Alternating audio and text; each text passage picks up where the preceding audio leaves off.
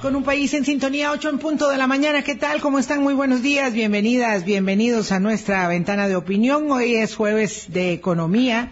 Así que eh, vamos a conversar eh, en cuanto esté por acá con don Gerardo Corrales eh, y vamos a observar asuntos muy inmediatos de noticia económica. El Banco Central anoche, ya tarde, anunció eh, por primera vez en casi año y medio, bueno, para no ser exagerados, en 15 meses, una reducción de 50 puntos base en la tasa de, eh, de referencia, tasa eh, básica de referencia.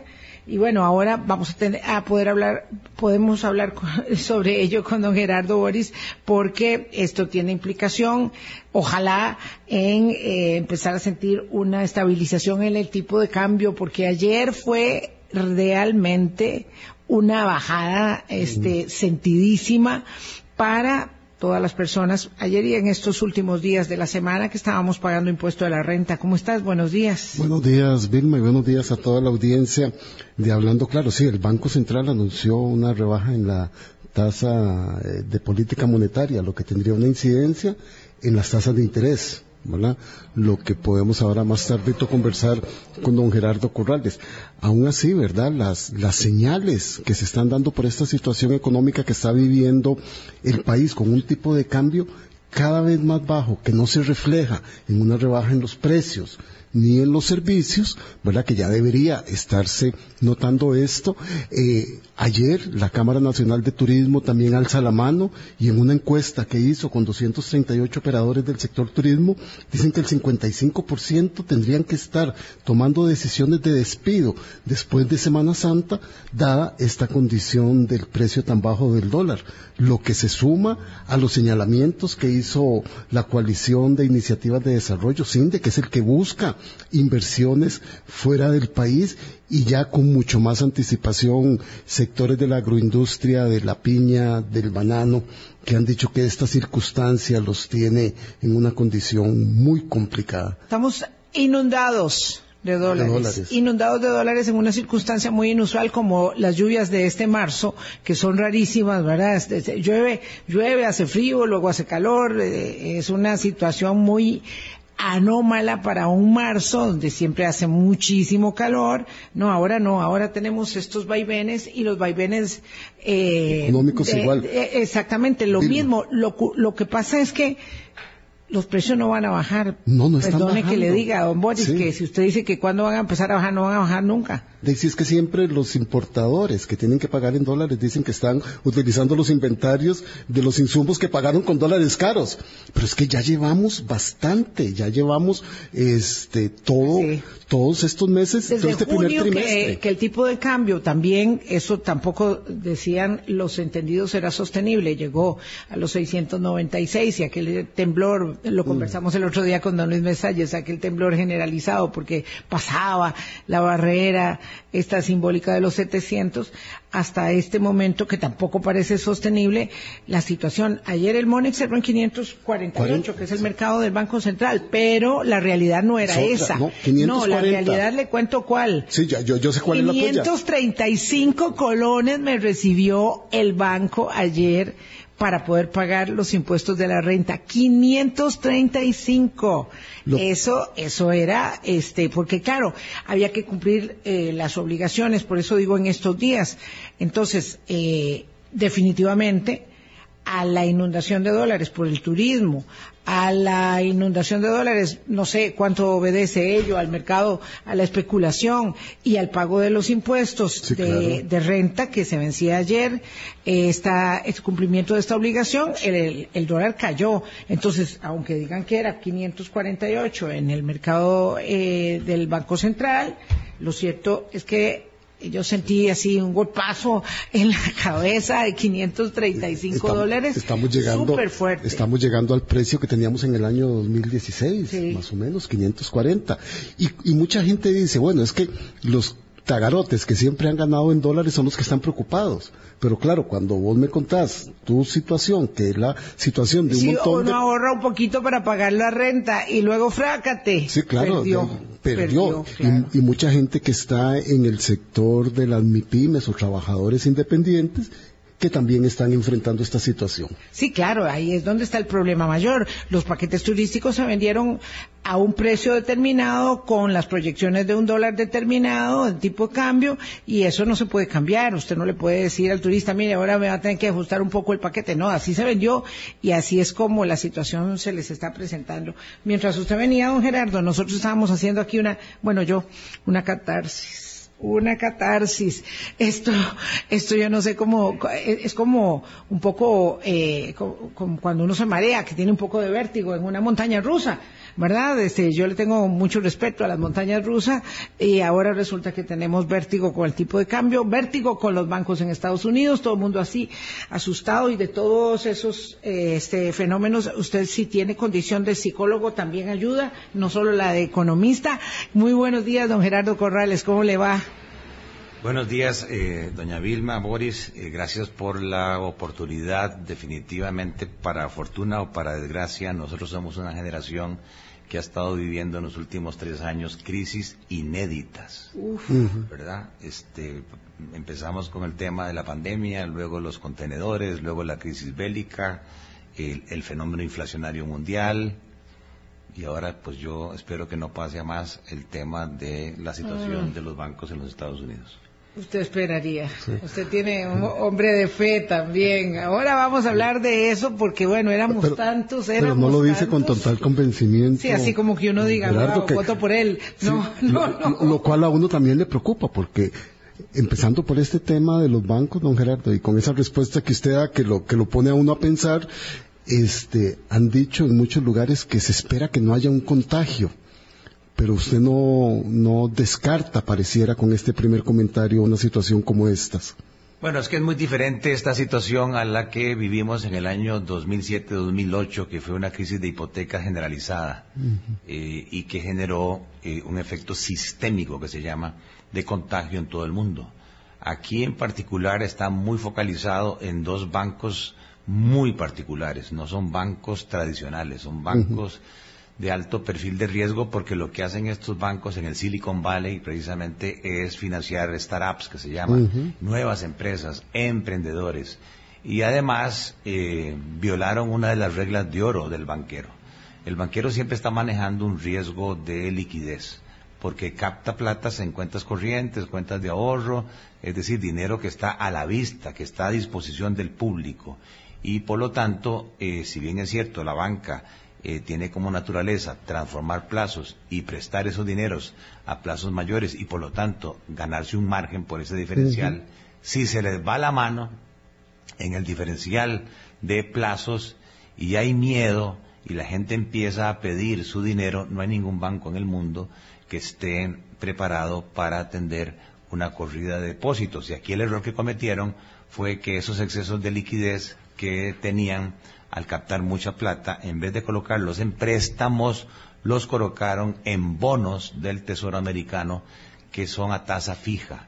Y entonces, claro, cuando el Banco Central de los Estados Unidos, el FED, como todos los bancos del mundo, empiezan a subir las tasas de interés para contener la inflación, el valor de esos títulos cae, mm. pierden valor y eso le genera pérdidas, le reduce el patrimonio al banco. Y el banco, tratando de tranquilizar a la gente, les dijo, no, vean, yo voy a ir a la bolsa y voy a captar plata, ¿verdad? voy a hacer una emisión de acciones para cubrir estas pérdidas y fracasaron. Y ahora el problema está, y cuando hablo de esto hasta que me da escalofríos por la corrida de depósitos que yo viví el 10 y 11 de agosto del 2004, no habían redes sociales. No. Sí. No habían redes sociales. Y esta corrida en particular la iniciaron algunos entrepreneurs que dijeron por Twitter, saquen la plata. Por Twitter, saquen la plata porque ese banco no va a salir. Y se vino una retirada de depósitos a un ritmo de un millón de dólares por segundo. Se empezaron a sacar un millón de dólares por segundo, tal que en 10 horas les habían sacado 43 mil millones de dólares y ahí es donde yo medio dudoso, digo, eh, puede ser que esto se contenga porque a diferencia de Costa Rica, el sistema financiero norteamericano tiene herramientas para enfrentar una corrida de depósitos, tiene blindaje. Y lo que se hizo fue que las autoridades, tanto el FED como el Tesoro y la entidad de seguros, intervinieron el banco. Y le están garantizando, incluso desde la figura del presidente de la República. John Biden, que eh, los depositantes van a recibir hasta el último cinco. Entonces yo creo que ahí, si bien es cierto, eh, al siguiente día, por miedo, por pánico, porque la gente lo que menos quiere es perder su dinero, muchos son ahorros de pensiones, muchos son ahorros que la gente tiene para seguir viviendo, eh, empezó a sacar también dinero de los bancos medianos y pequeños. Ahí es donde está la gran pregunta, porque la legislación que se hizo después del 2007-2008 dejó por fuera los bancos medianos y los bancos pequeños y se enfocaron en eh, too big to be failed. O sea, que si, un banco es considerado como sistémico, como grande, el gobierno se compromete a rescatarlo. Trump cambió esas reglas de juego y excluyó a los bancos regionales, a los bancos pequeños y a los bancos medianos. Y entonces hay algunos bancos eh, de otras regiones, pequeños y medianos, cuyos clientes por miedo están empezando a trasladar sus dineros a lo que ellos consideran más seguro, que son los bancos grandes, que fue lo mismo que le pasó al BAC aquí. Cuando nosotros tuvimos la corrida de depósitos, la plata la sacaron eh, personas que tenían el salario en el BAC y mi pymes, no grandes empresas, no grandes inversionistas, y se las llevaron al Banco Nacional. Porque en Costa Rica se considera que primero quiebra el Banco Nacional que el Citibank de los Estados Unidos. O, sea, al revés. primero quiebra el Citibank que el Banco Nacional, exactamente, Sí, ese, es, el mantra. El Flight to Quality, que se llama el Flight to Quality en Costa Rica es el Banco Nacional. Bueno, allá en los Estados Unidos, ahorita el Flight to Quality son los grandes bancos. Yo creo, este, sinceramente, que esto es un tema puntual que va a tomar algunas semanas de nerviosismo, pero que la intervención de las autoridades suministrando la liquidez necesaria eh, va a sostener la cosa. Mm, ya que entramos por eh, que, cambiamos el orden de los factores, porque estábamos hablando del dólar y, seguimos hablando con lo otro, pues agotamos ese tema. Entonces, eh, no nada más tal vez, Vilma, perdón, sí, sí, porque casualmente también durante estos días Credit Suisse, ¿verdad? En Suiza anuncia que también tiene problemas, ¿verdad? Pero ayer el Banco Central Suizo anunció que le prestó 55 billones de francos suizos. Un poquillo de plata. Imagínense que tiene más valor incluso que el, que el euro. El euro, correcto. Suizo. Para defender la liquidez de este banco que ya desde hace años viene mostrando problemas, más, más que todo por malas decisiones, eh, sanciones que han tenido de los reguladores, etcétera. Entonces yo creo que eso va a tranquilizar. De hecho tuvo un rebote. El precio de las acciones ayer el Credit Suisse subió un 30%. Entonces yo creo que ahí está focalizado. Mucha gente está diciendo, ah, no, mire, es que ya Silicon Valley y Signature Bank están contagiando a Europa. No, ese no es el caso. Mm.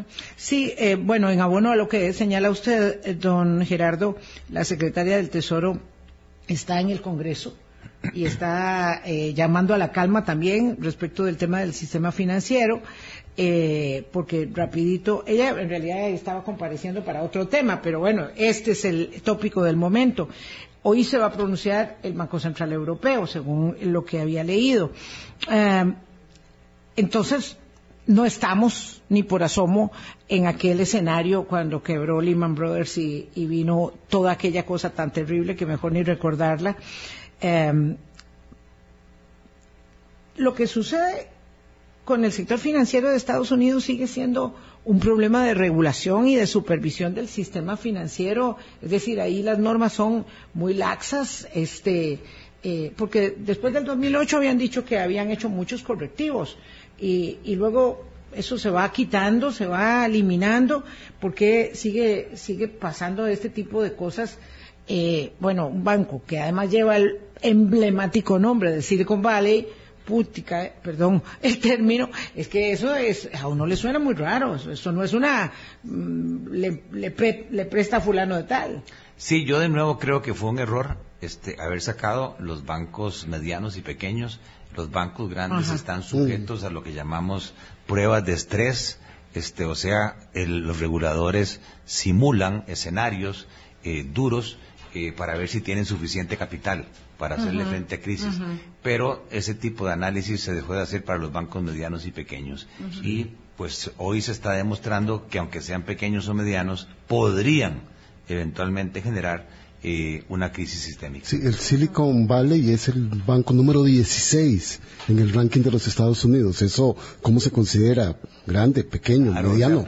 para ellos los bancos grandes eran de 250 billones de dólares hacia arriba y el Silicon Valley son 200 mil. o sea, estaban en el límite. En el límite. Wow, sí, claro, lo que allá es mediano, aquí no existe. Entonces, por ahí vamos. Eh, eh, este, la cosa es que los mm, mercados, las bolsas estuvieron así, bajaron, en, algunas horas bajaron, hoy ya todo, todo en calma, todo controlado. Entonces, mm, contemos que eso no va a pasar, porque si ahí este, pues se eh, estornudan, nos resfriamos aquí nosotros mucho. que eh, lo que pasa es que los mercados financieros son muy nerviosos, son muy sensibles, y los antecedentes que hablábamos de la crisis de la pandemia, de los contenedores, la crisis bélica, pues tiene a todo mundo con los pelos de punta, ¿verdad? Ah. Está muy sensible este, los sistemas eh, financieros de cualquier eventualidad que pueda ocasionar riesgos incrementales. Y, que los gobiernos y las reservas estén apuntalando estos bancos en problemas como, como lo puede uno común y corriente entender, don Gerardo. ¿Hay algún problema mayor para que para estar llegando a estos niveles de, apoyo que están dando los gobiernos y las o sea a diferencia de nosotros que hasta ahorita con la adhesión a la OCDE empezamos a establecer un esquema de seguro de depósitos allá en los Estados Unidos hay una entidad separada que se llama el FDIC que es como eh, la empresa de seguros eh, que mm, garantiza eh, hasta 250 mil dólares entonces, cuando hay este tipo de crisis de desconfianza y corrida de depósitos, los que más corren a retirar la plata precisamente son las MIPIMES y los asalariados. Claro. Esos este, están cubiertos por este seguro y entonces el banco puede quebrar que esta entidad que es independiente y que se nutre de primas de seguro que pagan todos los bancos, hay como un fondo, por decirlo así, que podría hacerle frente a esas eh, corridas, tranquiliza de alguna manera.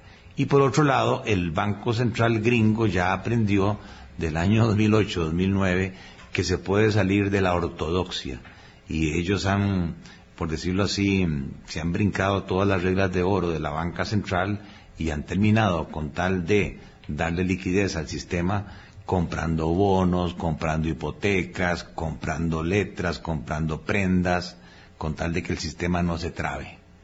E, eso significa eh, una nueva concepción en, la forma como se maneja la banca central vis a vis la banca central ortodoxa. Vamos a hacer una pausa, son las 8 y 19 y volvemos ya con el tema, con el tema local, ortodoxia.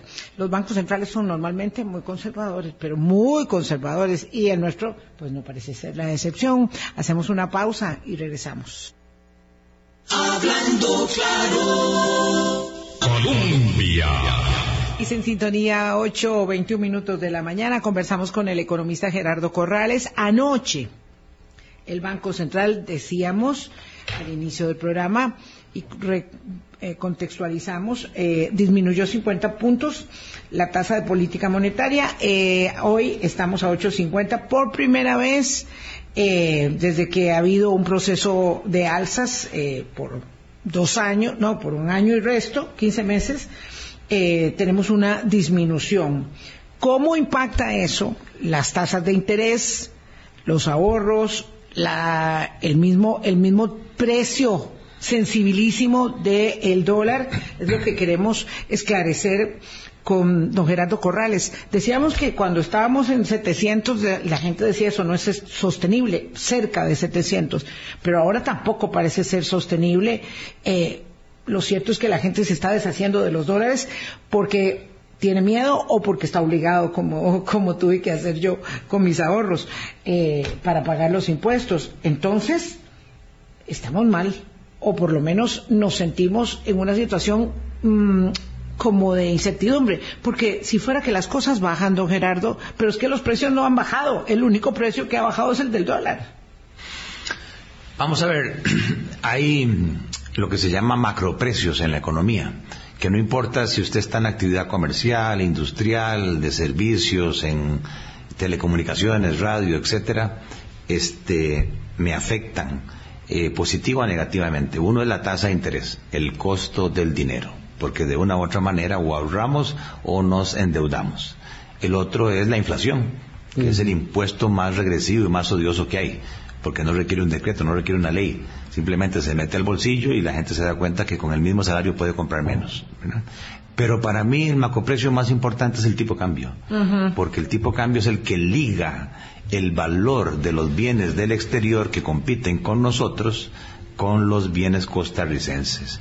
Y una mala fijación del tipo de cambio, como decimos los economistas, puede alterar en el corto plazo los precios relativos y hacer que un país se vuelva más barato o más caro. Los chinos son especialistas en manejar el tipo de cambio a su favor. Siempre están devaluando el yen para abaratarlo y para hacerse más competitivos. En el caso nuestro, en los últimos siete, ocho meses, el colón prácticamente ha sido la moneda que más ha aumentado de valor en el mundo. ¿En el mundo? Sí. No, don Gerardo. Definitivamente. ¿No es hiperbólico eso? Entonces, ¿qué? Eh, hay un problema estructural en Costa Rica. Costa Rica tiene un millón doscientos mil deudores que sepamos en el sistema financiero formal. ¿Cuántos hay en línea blanca, en comercio de electrodomésticos, en el gota a gota colombiano, en la parte de financieras informales? No sabemos. Pero la cifra oficial nos da que un millón doscientas mil personas están endeudadas. Con el sistema. Con el sistema financiero. Cooperativas, bancos, mutuales, financieras, están embaucadas, decía mi abuela. ¿verdad? Y de ese millón doscientas mil personas, ochocientas mil están expuestas al riesgo cambiario. O sea, tomaron créditos en dólares sin ganar en dólares. ¿Por qué? Se les olvidó eh, el cálculo económico o no se les enseñó porque no tenemos educación financiera. Entonces, claro, cuando usted compara directamente un crédito en colones a dos dígitos contra un crédito en dólares a un dígito, la cuota le va a dar más baja en dólares pero se le olvida que a ese crédito en dólares hay que sumarle la devaluación o restarle la apreciación del colón. Claro, pero las personas no son conocedoras del tema, como dice usted, y el sistema era muy perverso porque la diferencia era demasiado grande entre pagar la cuota del préstamo de la casa en dólares que pagarlo en colores. Entonces, claro, todo el mundo nos fuimos haciendo para aquel lado.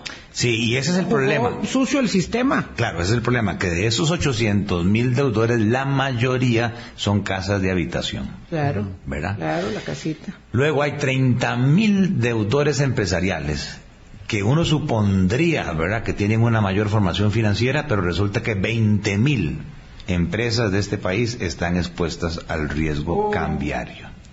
Por otro lado, tenemos el gobierno. El, el gobierno recibe colones y debería ser el principal educador de la regla de oro. Yo me endeudo en la moneda en que recibo mis ingresos. No, el 40% de la deuda del gobierno es en dólares. Y si nos vamos al ICE, Recope, la caja, pero por mucho la mayoría de sus créditos son en dólares. Cuando usted dice que el 40% de la deuda del gobierno es en dólares, obviamente no está, no está agregando, porque los otros son adicionales, dice a la caja, recope, esos son otros. Sí, No eh, es del eh, gobierno central. El gobierno central tiene 43 mil millones de dólares. Si agregamos las autónomas, la deuda total del sistema del sector público son más o menos 52 mil millones de dólares, que yo me atrevería a decir que al menos el 50% es en dólares. Entonces, ¿qué pasa? Cuando el tipo de cambio se empieza a devaluar en número, ¿verdad? Hay mucha gente preocupada. ¿verdad? La gente empieza a decir, uy, el tipo de cambio está subiendo, el tipo de cambio está subiendo, y yo tengo que dedicar más colones para comprar los dólares para atender mi deuda, incluyendo sector privado e incluyendo sector eh, público. Y eso hace que haya mucho ruido. Y el Banco Central intervino fuertemente en tiempos de Rodrigo Cubero en el año 2020, 2021 y en el primer semestre de 2022 fue tanta la intervención del Banco Central que estuvieron dispuestos a perder de sus reservas monetarias internacionales 2.500 millones de dólares. Tomaron el 40% de las reservas y los vendieron en el mercado cambiario diciendo tranquilos porque el tipo de cambio no va a superar los 700 colones y para eso estamos nosotros, ¿verdad? Como el tipo de cambio seguía subiendo, a pesar de gastar 2.500 millones de dólares, entra don Roger Madrigal eh, a la presidencia ejecutiva del Banco Central y convoca a una conferencia de prensa y emite un comunicado de prensa diciendo yo desmiento al presidente de la República, que había salido a decir que el país se había quedado sin reservas. Sí, había un poco por, no sé, tal vez resabio de, campaña o de desencuentros en el pasado cuando fue ministro, no sé, un poco tirándole la, la, tierra a, a, don Rodrigo Cubero, digamos, yo, yo lo interpreté así, yo no sé usted. Eh, digamos que sí. digamos que sí. El que está viendo la transmisión sabe que la cara lo delata a don Gerardo. Bueno, entonces don Roger desmiente y hace esa conferencia de prensa, pero la titula, ¿verdad? Medidas eh, mm, para eh, apaciguar o reducir el tipo de cambio. Claro, porque tampoco se podía hacer creer que realmente era un país que no tenía suficientes reservas, porque el que no tiene suficientes reservas es, un, Argentina, pero nosotros no estamos ahí. Entonces dice, el país sí tiene reservas. Dos, si acaso tienen dudas, voy a traer 1.100 millones de dólares de un préstamo con el Fondo Latinoamericano de Reservas, donde hoy estamos pagando cerca de un 5% de intereses sobre ese crédito. En, tercer lugar, voy a subir el encaje mínimo legal, o sea, lo que los bancos tienen que depositar en el Banco Central, lo voy a subir del 12 al 15%. De un solo plomazo sacó de la economía cerca de 600 millones de dólares que estaban en colones, porque él decía, hay mucho colón, detrás de pocos dólares y eso sube el precio. Hay mucha gente especulando con el dólar. Cuarto, como las operadoras de pensiones están jugando de sacar la plata del país y me están demandando dólares, ¿verdad? Eh, los voy a obligar que no compren sus dólares en las ventanillas, cosa que yo no me doy cuenta, sino que vayan directamente al Monex. Y ahí sí yo puedo ver quién está, comprando? cuánto. Y agarro el teléfono y llamo al presidente del Banco Popular y le digo, mira, tu gerente de la operadora me está causando problemas en el mercado cambiario. Eso se llama persuasión moral. Popular porque es el más grande, las operadoras de pensiones es la que tiene más captación y la que juega más en el mercado, digamos, la que determina. Pero además sube la tasa de interés de política monetaria, que es la que refiere los costos de fondos en el mercado, las tasas de interés del mercado, del punto 75% al 9%. Es que vean el tamaño del ajuste. Sí, sí, fue 8.75. Y la justificación, con razón, es la inflación está subiendo y en el mundo. Y la forma ortodoxa de atacar eso es sacando liquidez del mercado, subiendo las tasas de interés, porque con eso le voy a restringir, ¿verdad?, los presupuestos a las familias y a las empresas. Los voy a obligar que gasten menos. Eso es premeditado, para que la demanda baje y entonces la inflación este baje. Todo eso también lo estaba haciendo al mismo tiempo Estados Unidos, Europa, todo el mundo. todos los bancos centrales. Pero lo que no dijo aquí el Banco Central es que ese ajuste tan desproporcionado también llevaba otro interés y era que el premio por invertir en colones que se había vuelto negativo vis a vis comparado a los dólares se volviera positivo para que las operadoras de pensiones dejaran de sacar dólares, dejaran de demandar dólares y empezaran de nuevo a invertir en colones. Claro, pero eso debieron habernos lo dicho a los legos como esta servidora para haber cambiado. Sí, como dijo el mono del Bolívar, que estoy en un proceso también ahí. a vos, también. bueno, el tema es que fue exitoso esas medidas fueron exitosas, porque a partir de julio, ¿verdad?, del año pasado, el tipo de cambio de compra llegó hasta 692 colones. Y ahí empezó a bajar. de compra, sí. Ahí empezó a bajar, porque incluso en algún momento el Banco Central llegó al Monex y dijo, ustedes creen o dudan que yo tengo eh, dólares suficientes. Aquí pongo una oferta, ¿verdad?, de este, venta de dólares de mil millones de dólares en el Monex. Se sacó el pecho. Sí, El claro, Banco todo lo que había acumulado lo sacó. Claro, y entonces los agentes económicos le creyeron, porque el Banco Central tiene mucha credibilidad. Y dijeron, uy, aquí el tipo de cambio va a empezar a bajar. Entonces yo mejor empiezo a vender mis dólares ya, porque si no voy a perder. Y empezó el tipo de cambio, digamos, a bajar. ¿Verdad? a buscar una, un tipo de cambio estable. Por muchos, por mucho tiempo el tipo de cambio nuestro estuvo entre 620, 630 colones y nadie decía nada del tipo de cambio. No era un tema, era como un tipo de cambio de equilibrio. Fue cuando empezó a acercarse a los 700 que la gente empezó a brincar los, des- los que tienen exposición eh, cambiaria. Pero aquí lo que sucede es que existen los financieros. Los financieros son los que están todo el día, 24 horas viendo la pantalla y haciendo números para obtener ganancias, ojalá, en el corto plazo. Y se empieza a dar un fenómeno, y es que las tasas de interés en colones empiezan a subir, pero además empieza a aparecer mucho dólar. ¿verdad?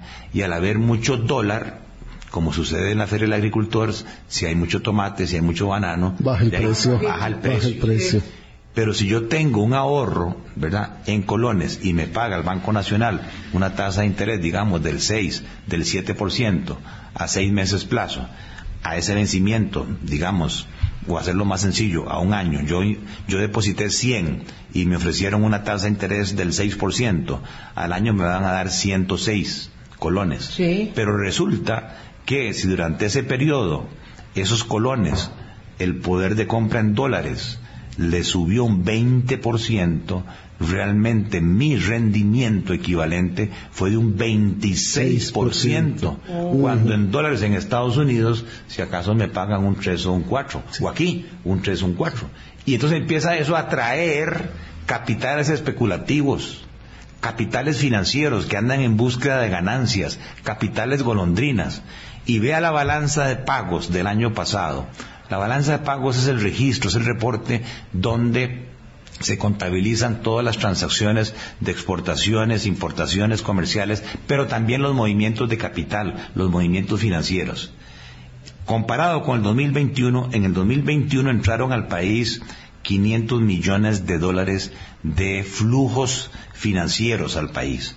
En el 2022 esa cifra subió a 2.500 millones de dólares. Imposible jugar Sí, con es- eso. O sea, se tuvo una atracción de dos mil millones de dólares Más. más. de capitales privados. Y ahí, con todo respeto, yo difiero con el presidente. Por más confianza que se tenga en el gobierno de Costa Rica, por mejores que sean las cifras fiscales, los inversionistas tienen un montón de alternativas, De de países más seguros, de países con mejores calificaciones de riesgo. Ahí no está la explicación de la gran llegada de dólares. Sí, sí. La explicación es ese premio Uf, por claro. invertir en colones tan grande. Don Gerardo, decía usted, ¿verdad?, que las medidas que adoptó el Banco Central fueron exitosas porque comenzó a bajar el tipo de cambio. ¿Se tenía previsión de que iba a bajar tanto? Y realmente esta, esta rebaja le está haciendo daño a la economía como muchos sectores han salido a decir y muchas personas. Sí, señor. Eh, ve qué interesante. Si uno ve la historia, en el año 2019 eh, es muy parecido eh, a lo que está pasando hoy. Había exceso de dólares. El gobierno, el sector público, no puede ir al mercado cambiario por reglamento. Tiene que comprarle o venderle sus dólares directamente al Banco Central. Resulta que en el 2019, como habían tantos dólares, el Banco Central no solamente va al Monex para recuperar lo que le vendió al sector público, sino que compró en exceso mil millones de dólares para sostener la caída abrupta que estaba teniendo el tipo de cambio. En el año 2021 ocurre todo lo contrario. Por el tema de la pandemia no hay dólares y entonces el Banco Central lo que hace es perder 2.500 millones de dólares para evitar de que el tipo de cambio siguiera con una fluctuación abrupta hacia arriba, Hacia arriba. devaluándose. ¿Qué pasa en el 2022? Que para mí es el error fundamental En el primer semestre con Rodrigo Cubero se siguen perdiendo divisas, se iban perdiendo 850 millones de dólares. ¿Qué hace el Banco Central en el segundo semestre ya con Roger al frente del Banco Central? Sale a comprar exactamente 853 millones de dólares. O sea, la intervención fue apenas para recuperar lo que había perdido por la venta de dólares al sector público no bancario. No recogió todo el exceso de dólares que había en la economía y permitió que en el segundo semestre del año pasado el tipo de cambio bajara más de la cuenta. Y eso abrió los ojos a los inversionistas diciendo que hay una posibilidad de hacer ganancias. Subidas y bajadas abruptas, como dice usted, don Gerardo, son perjudiciales. El, reglamento cambiario dice que nuestro sistema de fijación del tipo de cambio no es totalmente libre.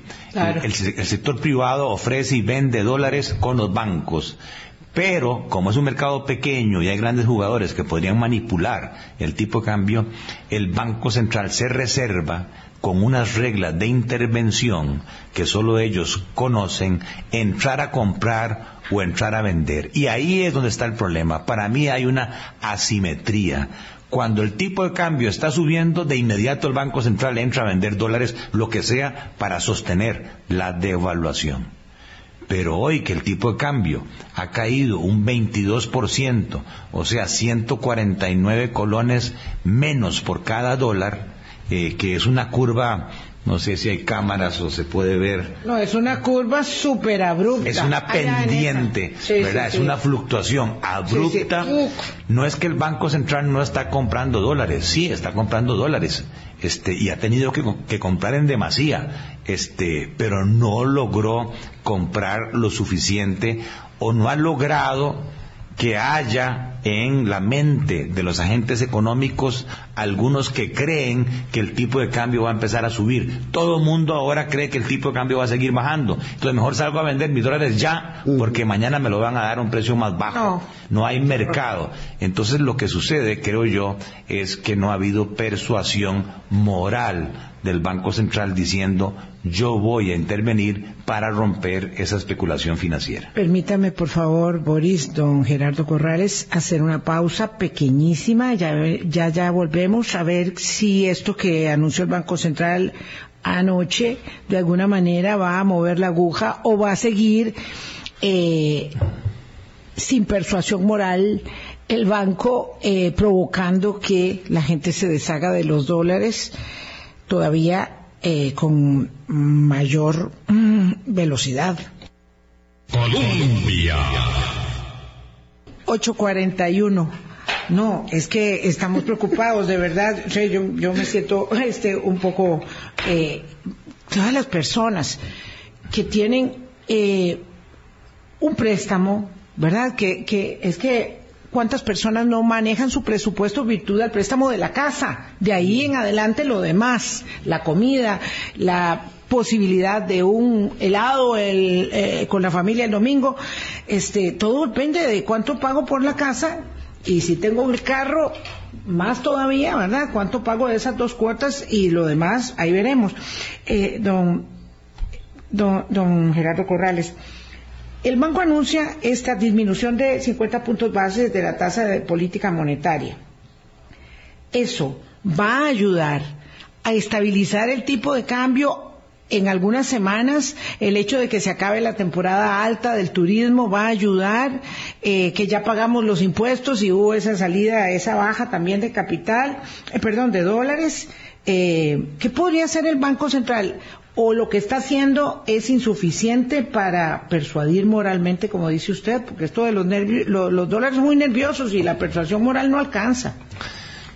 Mi abuela era una señora sabia, entonces decía este, una cuecha en una plancha, porque eran mm. planchas de hierro, entonces para saber si estaba caliente ¿Ah, le tiraban una, escupa a la plancha. Escupa hace bien y no era, no era nada mal visto, no, era, nada, mal visto. así era como uno probaba la plancha. Bueno, entonces imagínense que la subida de tasas de interés cuando el tipo de cambio se estaba devaluando, ¿verdad? Y para controlar la inflación fue, como decíamos, del punto 75 al 9% ahora vienen y nos anuncian una rebaja del 9 al 8,5. y medio.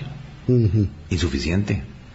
insuficiente para mí, porque tras de cuernos palos, tal vez lo sacaron de contexto, pero el ministro de Hacienda se dejó decir en la Asamblea Legislativa que un tipo de cambio de 500 colones le permitiría cumplir el presupuesto nacional. Así es. Entonces, con el grado de nerviosismo que hay, muchos empresarios lo que están diciendo es, a la pucha, el tipo Vamos de cambio va para 500. Sí, ¿verdad? sí, sí, así es. Este, Yo sé y conozco muy bien al ministro de Hacienda, lo sacaron de contexto, lo que sea, pero dentro de este ambiente de nerviosismo, ¿verdad? Este, eso genera ese tipo de expectativas. A mí me parece que aparte del mensaje de reducir la tasa de interés, que para mí no fue suficiente, porque la inflación ha bajado del 12.18 al 5.58.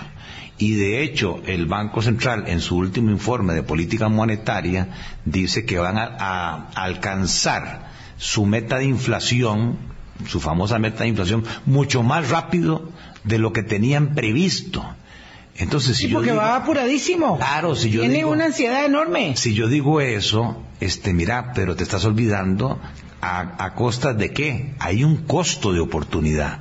Esas altas tasas de interés, esa apreciación del tipo de cambio provoca lo siguiente. Colombia está devaluando su moneda alrededor de un 18% en términos reales. Claro. Costa Todo el mundo va allá, a ese a Medellín. Todo el mundo va a Medellín. Yo quiero ir a ver qué, qué es lo que hay en Medellín. Todo Costa Rica está yendo a Medellín. Pero vea la magnitud. Y, y Costa Rica está encareciendo su moneda 12% en términos reales. Quiere decir que para el comprador extranjero, gringo, europeo, japonés, que esté pensando comprar eh, banano, piña, café, ¿verdad? Todo o que que esté pensando viajar, hay un diferencial a favor de los países competidores nuestros de 30 puntos porcentuales. Entonces, no solamente se afecta la exportación costarricense, no solamente se afecta el turismo costarricense, sino que el productor local empieza a ver cómo sus productos empiezan a ser desplazados de los anaqueles porque para el importador es más atractivo ahora traer café Juan Valdés de Colombia que café Tarrazú de Costa Rica. Entonces ya aquí la afectación no solamente es de exportadores y de turismo. Yo participo en varias juntas directivas tecnológicas, por ejemplo, y ya algunas de ellas están despidiendo programadores costarricenses por colombianos. Colombianos, sí. Porque lo pueden hacer. Sí. Porque el salario equivalente en colones, claro, el salario equivalente en colones ha subido un 20%. Don Gerardo, entonces tienen razón todos estos sectores de la agroindustria exportadora, del sector turismo, del sector de atracción de inversiones, de que esta situación nos está acongojando y podría llevar a despidos masivos, como han dicho. Sí, señor, lo que pasa es que hay una fijación de que los empresarios, los exportadores, los hoteleros son millonarios. sí. Y que andan en buenos carros y que ganan mucha plata y que cuando el tipo de cambio estaba subiendo estaban haciendo mucha plata.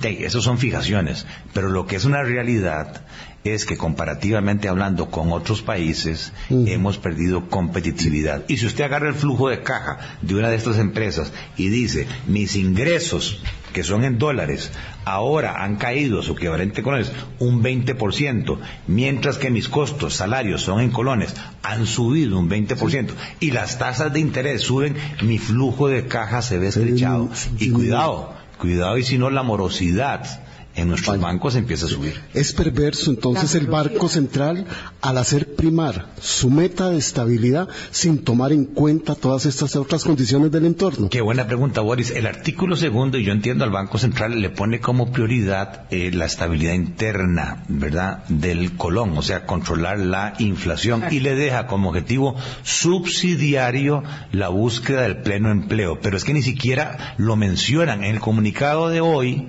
da lástima leer ese comunicado. Porque para ellos todo está bien. Incluso cierran diciendo, y vean, ayer se publicó el IMAE, y Costa Rica está creciendo 4.3. Y lo dijo el presidente con mucho orgullo. El país está creciendo 4.3. Pero cuando usted profundiza y separa eso, son las zonas francas. Las que mantienen ese crecimiento. Las zonas francas van creciendo al 20%. Pero ¿cuántas empresas... no. ¿Cuántas empresas hay en el país? 70 mil. Y de esas, ¿cuántas son zonas francas? Son 400. ¿Cuánto empleo generan las zonas francas? 170 mil. Muy poco. ¿Cuántos empleos genera el régimen definitivo? Un millón setecientas mil, que son las que pagan los impuestos, y que son las que pagan las cargas sociales, las que mantienen la institucionalidad. ¿Y cuál es el agravante? Que ya la agricultura, que ya la industria local, que ya la construcción privada venía en recesión. Esta situación del tipo de cambio, de continuar, y yo, yo ojalá que no sea ave de mal agüero, eh, no son 700 despidos, que, que, fue lo que dijo ayer el presidente. No, estamos hablando de miles de despidos, especialmente de mano de obra no calificada en zonas rurales donde está el café, el banano, la, La piña, piña. y yo me pregunto, Y los servicios turísticos. claro, ¿qué va a hacer de esa gente? No, ¿Cuál no, es la alternativa? Gerardo, perdón, solo nos quedan seis minutos, qué pena. Eh, esto, esto, eh, lo escucho, sí, me siento abrumada, porque esto que usted sabe, eh, dicho con el respeto que me merece la idoneidad que tiene don Gerardo Corrales, no es solo usted el que lo sabe. No. Digo, usted no ha descubierto el agua tibia, eh, sus colegas en el gobierno eh, y fuera de gobierno también estarán hablando al oído a, o, o de alguna manera a las autoridades Ujú. hacendarias del Banco Central, del Ejecutivo directamente. Es primera vez, doña Vilma, con todo respeto, que yo creo que todos los economistas del país, con independencia de su ideología, coincidimos. Luis Paulino Vargas, Leiner Vargas, Fernando Naranjo, eh, Alberto, Eduardo Lizano, todos coincidimos que se le está yendo la mano al Banco Central y que debería. Vea, 3 de junio de 2022, eh, comunicado de prensa del Banco Central. Banco Central anuncia medidas de política dirigidas al mercado cambiario. ¿Qué le cuesta ahora al Banco Central sacar un comunicado igual que diga vamos a prepagar el préstamo del FLAR? Los 1.100 millones de dólares, 1.100 porque si hay tanta millones, plata, mejor pagar el exacto, préstamo. Porque estamos pagando intereses del 5%. Prepague. Y eso es una demanda incremental. Segundo, perdimos 1.200 millones en pandemia. Vamos a autorizar un programa de recompra de dólares por 1.100 millones para recuperar esas divisas. Y por qué no decirlo? Eh, vamos a rescatar aquella ley que grababa los capitales golondrina Ah, sí. eh, con un impuesto equivalente a la ganancia que están teniendo. Y eventualmente yo lo dejo ahí como pensamiento, si el Banco Central dice que es que la ley le pone como prioridad el control de la inflación, señores diputados, de ahí, como el Banco Central de los Estados Unidos, cambien la ley y pongan al mismo nivel de prioridad el control de la inflación y la búsqueda del pleno empleo. Ya va siendo hora de revisar esa ley. Eh, Claro, este, este es un tema, digamos, muy estructural, pero va siendo hora de eso. Eh, vamos a ver, eh, ¿qué Inversiones, son? inversiones golondrinas que a como llegan se van, Vilma. Exactamente. Gerardo. Eh, Vamos a ver, ¿no? y, y mi colega eh, querido eh, Rodolfo González se lo preguntó directamente y yo voy con la misma. Esto es, esto es narcotráfico. Digo, ¿de dónde salen tantos dólares? No serán los ahorros míos los que, los que están moviendo Ni esto. los míos. Ni los de, no, ni los de. Mucha gente. O sea, en las ventanillas de los bancos al 14 de marzo este, están sobrando 570 millones de dólares y el año pasado a la misma fecha sobraban 250. O sea, más del doble de dólares. En enero sobraron 600 millones de dólares y el mismo eh, mes eh, del año pasado 154. En parte puede ser los capitales golondrina, en parte puede ser, como dice, mayores exportaciones, turismo, pero también las importaciones han subido. Eh, la inversión extranjera directa el año pasado más bien bajó. Lamentablemente el Banco Central no ha separado de esos movimientos privados financieros lo que se llama la cuenta de errores y omisiones, que ahí pueden estar los movimientos de capital de origen dudoso. Pero de ahí yo pongo en términos de duda para que investiguen las autoridades, porque seríamos muy naif, ¿verdad? De, sobre todo en bienes raíces, en las playas. Vamos a ver, con, una, con un asentamiento, con una consolidación de la operación, de la actividad criminal, vista en la realidad dolorosísima que hablábamos Ayer. que hablábamos ayer, de las muertes violentas, de los homicidios, de los ajustes de cuentas, pues obviamente con la actividad del trasiego es incuestionable eh, el, lavado, el lavado de dólares, porque ahí es donde está el asunto. Sí, eh, no tengo yo los datos ni la dimensión, pero evidentemente hay algo de eso. Sí. Y lo otro, pues, es el tema de los capitales golondrina. Simplemente, ¿qué es lo que se está pidiendo? Porque el daño al sector productivo, a la estructura productiva que tanto ha costado, puede ser de mediano y largo plazo por un tema de un mal manejo de la política monetaria y cambiaria. Es que el Banco Central reflexione y tome medidas más fuertes, no es simplemente bajo la tasa de interés medio punto. Eso no va a resolver el problema. ¿De cuánto debió haber sido esa baja? Bueno, yo creo que por lo menos la señal de un punto, un punto y medio, pero acompañada de ese anuncio que decíamos, prepago del FLAR, recompra de dólares, para que haya agentes económicos que digan, a la pucha, el tipo de cambio va a rebotar y yo estoy entonces ahora sí también dispuesto a comprar dólares, cosa que hoy no hay. Solamente el Banco Central tiene que salir a comprar todos los días el 90%, el 95% de todo lo que sobra. Y con lo que está sucediendo, ¿cree usted que el Banco Central esté dispuesto a reflexionar. No, con el comunicado. No, yo los veo muy ortodoxos, yo los veo muy contentos que están cumpliendo con el tema de la meta de inflación, punto.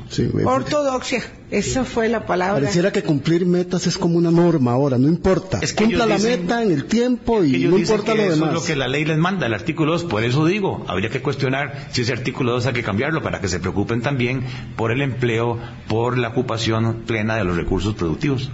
Claro, porque parece haber una dosis enorme de insensibilidad y así persuadir moralmente no se puede. Bueno, y es que si tenemos desempleo, ustedes saben lo que viene detrás. De ahí hay problemas de carácter social, delincuencia, eh, narcotráfico, ¿verdad? Inestabilidad social, política. Trasciende a los números económicos. Don Gerardo, muchas gracias por haber venido, aunque me hubiera gustado que trajera otras noticias pero esas son las que hay. Es la realidad, yo no puedo engañar. Para mí esa es la realidad que está sucediendo. Qué pena.